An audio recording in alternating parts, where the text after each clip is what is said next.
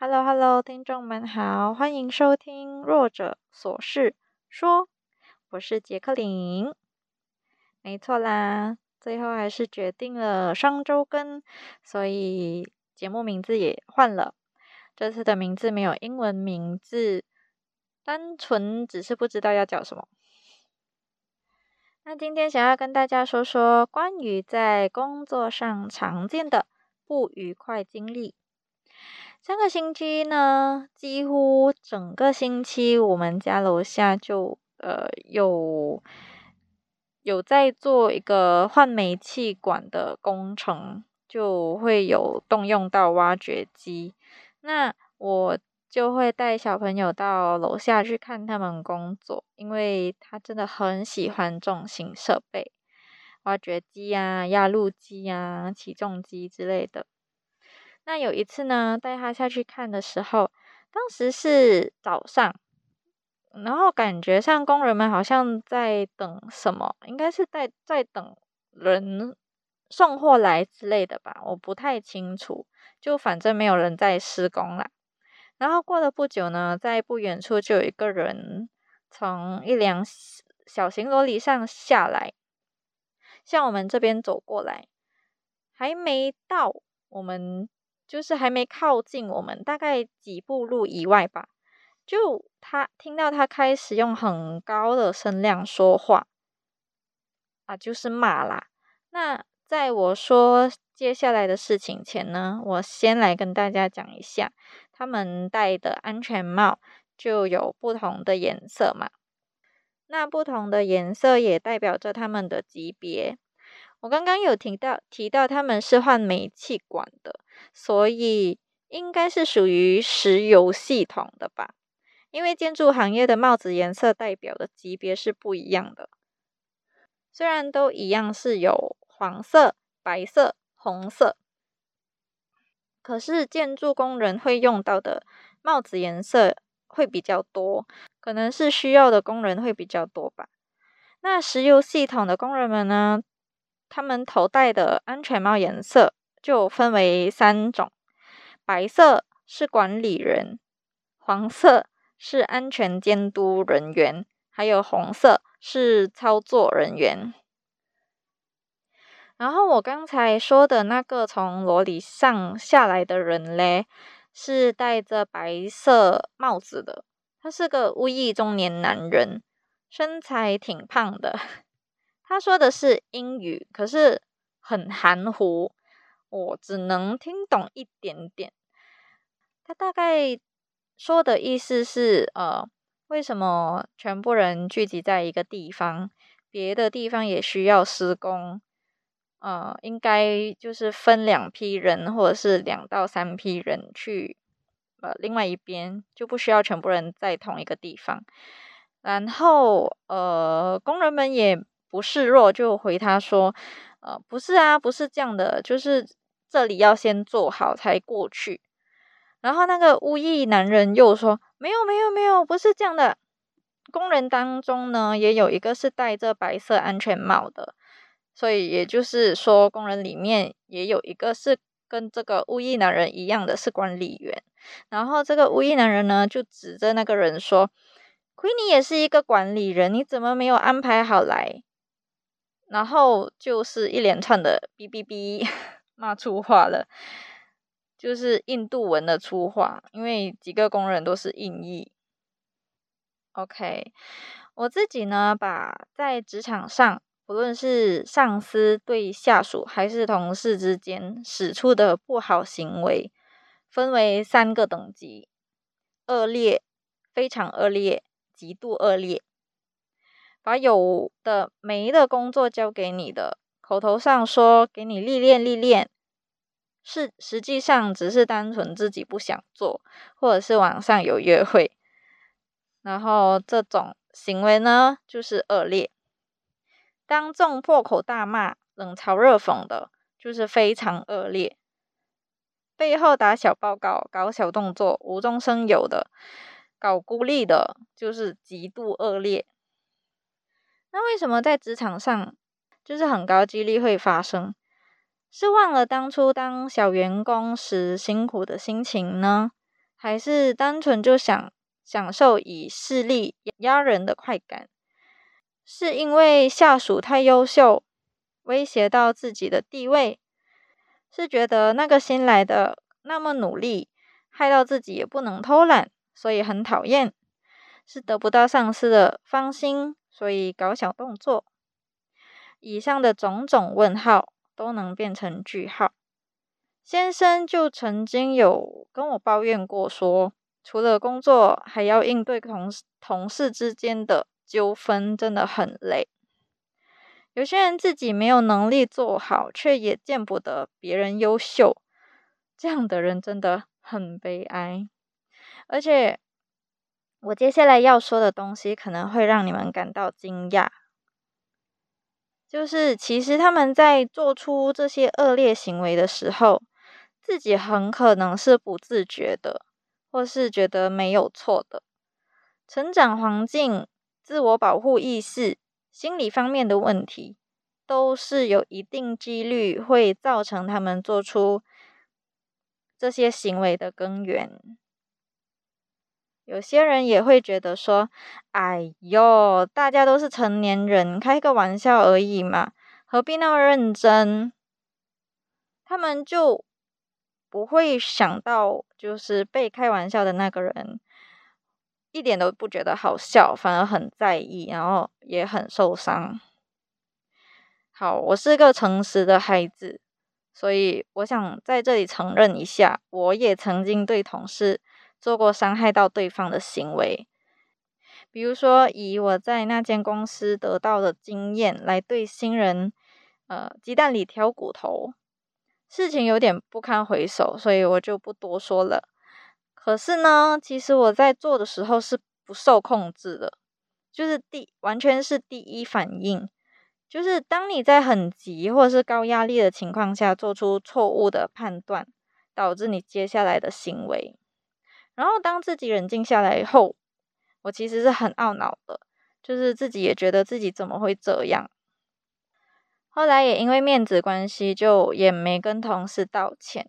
一问到现在，我都还是很过意不去。在这里的最后，如果你是在职场上扮演着冷嘲热讽、冷嘲热讽的那一方，听到这里，我只想对你说，也不是要你设身处地的为别人着想，或者帮助到工作上的每一个人，只是希望你能做到三思而后行。不管是在说话还是做事方面，先想想这样说、这样做适不适当，尽可能的不去伤害到别人，包括你自己。拿老板的钱就好好工作，见不得人优秀，就把时间放在学习跟提升自己上面，然后变得更优秀。因为你花再多时间羡慕、嫉妒、恨，或是搞小动作。别人会越来越优秀，而你依然就只是会那一点功夫。那如果你是时常被欺负的那一方，我也只能提醒你，不要老是责怪自己，也不要试图改变他人，因为别人想说什么、想做什么，我完全在我们控制范围以外。能做的就只有提高你自己的自信心。就当是一场对自己的心灵磨练吧。实在受不了，也可以考虑离开。不过，有人的地方就会有人事问题，逃得了一时，逃不过一世。进入社会都是成年人的世界，也不会有人把你当小孩看。冷嘲热讽是在所难免的，不用去猜为什么会有人要那样，心态到底是什么。因为你永远猜不透，也没有人会知道。有时候连那个人自己也不知道为什么会这样。因为如果他知道，就不会做出伤害别人的事。心胸再宽大的人，听到针对自己很刺的话，也都会有些许的不愉快。何况心胸真正宽大的人，又有几个呢？上班族。每天面对同事的时间可说是多过面对家人，大家都是为了赚钱，工作本身就已经够压力的了，如果同事还可以好好相处，谁不想啊？好啦，再来跟你们分享最近跟我家小朋友都很喜欢一起看的一系列侦探绘本书籍。我是在滑面子书时看到我有 follow 的一个关于育儿的 page 分享的视频，就是在介绍这本书。我看到的当下只是觉得很可爱，我很喜欢。当时也没有想太多，就 share 给了先生，结果先生就很霸气的下单了。其实我当时真的没有想要买，至少不是马上要买。所以会有少少的担忧，说啊，我自己也没时间看，万一小朋友不喜欢，或是真的不好看，又要想办法处理掉。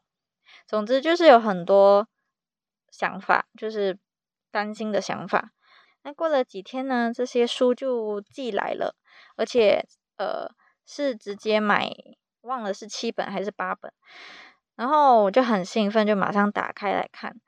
我自己是很喜欢啊，不过小朋友当时一点兴趣都没有，我只能安慰自己说：“哎，可能还太小吧，看不懂，自然就没兴趣了。”过了几个月，也不知道是从什么时候开始，小朋友开始会朝着要看啊。说了那么多，我都还没说是什么书，书名叫《屁屁侦探》，听到名字就觉得好可爱，对吧？小朋友最近就开始会跟我一起看，还会一起玩书里面设计的一些小游戏，而且细看的话还可以看到很多彩蛋。然后先生也会弄一些音效，小朋友也很喜欢，就会跟着一起笑。那这个屁屁侦探呢，主人翁是一一名长着屁股脸、智商、情商都超高的侦探。有一次被家里的长辈问到：“为什么会长这样？没有嘴巴，没有鼻子，是认真的吗？头脑长在屁股上？” 我当时真的不知道要怎么解释，只知道我和小朋友还有我的先生都好喜欢，而且读得很开心。然后我就随便回答说：“可能有些小孩说到屁股或是放屁是很不礼貌的，就会被大人喝止。”所以作者可能是想让小朋友知道，呃，其实是没有没有关系的，就是也不要太避忌说出这些东西。而且这位屁屁侦探呢，在书里面是一位很有礼貌的绅士哦，就把他当成有很有趣的嘎墩来看就好了。头脑长在屁股上也可以很厉害。那其实我也有上网搜索一下，为什么会有这种观念，就是把一个人画成屁股脸。其实作者也没有解释，可能是我自己找不到吧。那我找到的也只是说很有趣，然后很容易把孩子带入书里面，培养孩子阅读的兴趣。而且啊，真的很神奇，它让我跟小朋友可以有将近。半个小时的静坐阅读时间呢？半个小时对小孩来说是很久很久的时间，所以证明我当初的担忧都是多余的。好了，节目的最后来跟大家分享一下冷知识。OK，至少我自己是觉得冷的。今天要跟大家分享的是抖脚的习惯，也有人说摇脚。那抖脚这个动作呢，算是公认的不礼貌及不雅观的行为。我自己其实也这么觉得。我先生、我大哥、我的伯伯、我的爸爸都有抖脚的习惯。其实我自己偶尔也会有。我伯伯抖脚的习惯给我印象特别深刻。每逢佳节一起吃饭，整张桌子都会在摇。那其实抖脚呢，并不完全是不好的，反而有很多好处哦。有没有观察过身边的人在抖脚的时候是处于什么样的状态？我就说说我先生吧，他抖脚的时候通常处于紧张，还有在思考的时候，其余的时候我几乎都不见他抖脚。适当的抖脚其实能帮助缓解紧张感和压力，还可以促进血液循环。让你在犯困的时候消除一点疲劳。有些人在思考的时候会不自主、不自主的抖脚，其实这样有助于提高认知能力，增加做事情的效率。之前看过一篇文章，说会抖脚还有时常精神恍惚、精神恍惚的人都是聪明人。我当时还不信，现在身边有个真实例子，我不信都不行啦。不知道你们最讨厌看到的抖脚方式又有哪种呢？好啦，欢迎到 Facebook 还有 Instagram 搜索“弱者琐事说”，把我关注起来。也欢迎友善留言。谢谢你们的收听，下集再见啦！